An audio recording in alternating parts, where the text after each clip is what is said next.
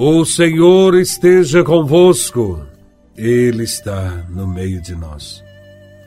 Proclamação do Evangelho de Nosso Senhor Jesus Cristo, segundo São Mateus, capítulo 25, versículos de 31 a 46. Glória a Vós, Senhor. Naquele tempo, disse Jesus a seus discípulos: Quando o Filho do Homem vier em sua glória, acompanhado de todos os anjos, então se assentará em seu trono glorioso.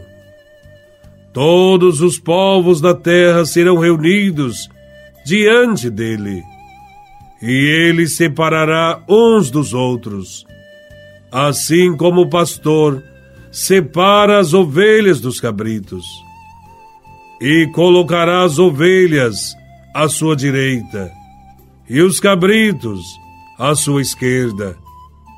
Então o rei dirá aos que estiverem à sua direita: Vinde benditos de meu Pai, recebei como herança o reino que meu Pai vos preparou desde a criação do mundo.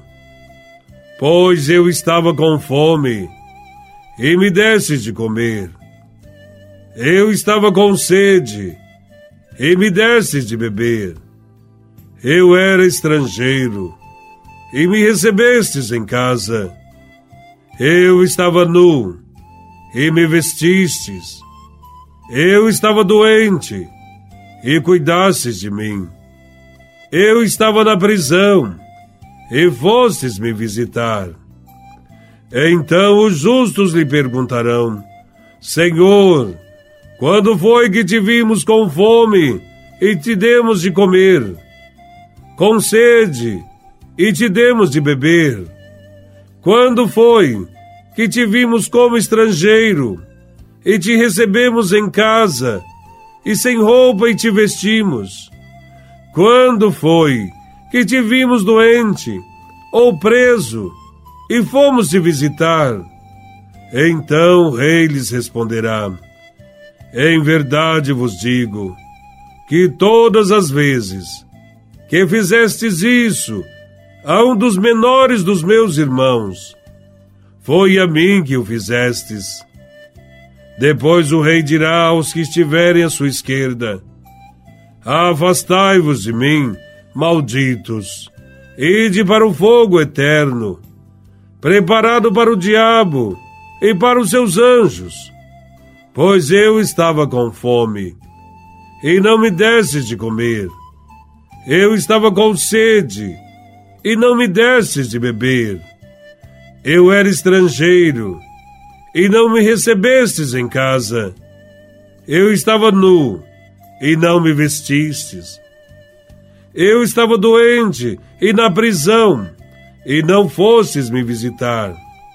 E responderão também eles: Senhor, quando foi que te vimos? Com fome ou com sede? Como estrangeiro ou nu? Doente ou preso? E não te servimos? Então o rei lhes responderá: Em verdade vos digo, todas as vezes que não fizestes isso a um desses pequeninos, foi a mim que não fizestes. Portanto, estes irão para o castigo eterno, enquanto os justos irão para a vida eterna. Palavra da salvação. Glória a vós, Senhor. Durante esta vida, não haverá separação entre os bons e os maus. O trigo estará sempre misturado com joio, as ovelhas com os carneiros. Será sempre difícil distinguir um do outro, mas chegará o momento da separação. Haverá o dia do juízo, para que brilhe a justiça de Deus. O Evangelho nos fala desse juízo, a separação entre ovelhas e carneiros. Quando cada homem terminar a sua aventura nesta terra.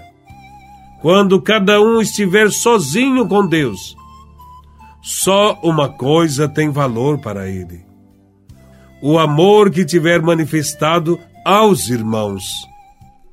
A vida de uma pessoa será considerada bem-sucedida na medida em que estiver empregado todo o esforço para eliminar seis situações que causam sofrimento ao ser humano: a fome, a sede, a nudez, a doença, a prisão, o exílio. Por amor a Cristo, a nossa misericórdia deve atingir o faminto, atingir quem tem sede, o forasteiro, o nu, o doente, o encarcerado.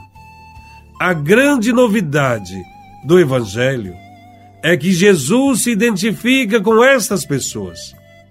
E qualquer coisa que seja feita a um desses pequeninos é feita para eles. Enquanto a sociedade exalta aquele que ocupa o poder, o homem rico, aquele que pode ter muitos prazeres, o atleta famoso, o astro de televisão, o personagem principal, Deus procura filhos que se pareçam com ele no amor.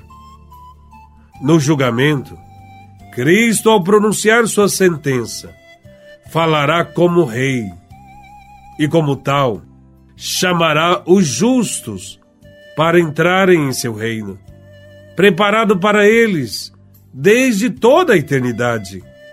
Tudo o que fizermos ao próximo aparecerá no último dia. Hoje, Jesus, Senhor de tudo, passeia por nossas ruas com as mãos vazias, estendidas em nossa direção. Por que Jesus teria assumido esse disfarce? Ora, ele conhece muito bem a nossa natureza humana. Ele sabe que somos interesseiros, bajuladores. Se ele manifestasse a nós todo o seu poder e majestade, logo estaríamos estendendo tapetes vermelhos à sua passagem, dobrando nossos joelhos. Logo também estaríamos de olho em um cargo, em uma secretaria, um posto de destaque, ou pedindo outras coisas. Sim, é duro reconhecer, mas a proximidade com os poderosos desperta em nós aquilo que temos de pior. Logo tentaríamos levar vantagens, usaríamos a influência para aniquilar nossos inimigos e adquirir benefícios. Deve ser por isso que o Rei Jesus vem até nós de forma miserável, como pobre. Ele tem fome, tem sede, ele está preso, hospitalizado. Ele veste farrapos e não tem sequer um lugar onde repousar a cabeça. Assim, fraco e deficiente, sem qualquer atrativo, ninguém se aproximará dele por interesse ou por comodismo. E se alguém lhe estender a mão, certamente o fará por amor. Quem ama o ser humano, ama também a Deus.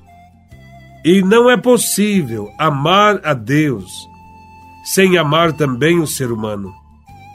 Toda religião que não conduza ao amor ao próximo é falsa e não tem nada a ver com o cristianismo. O amor ao irmão é a medida do amor que se tem por Deus. Louvado seja nosso Senhor Jesus Cristo, para sempre seja louvado.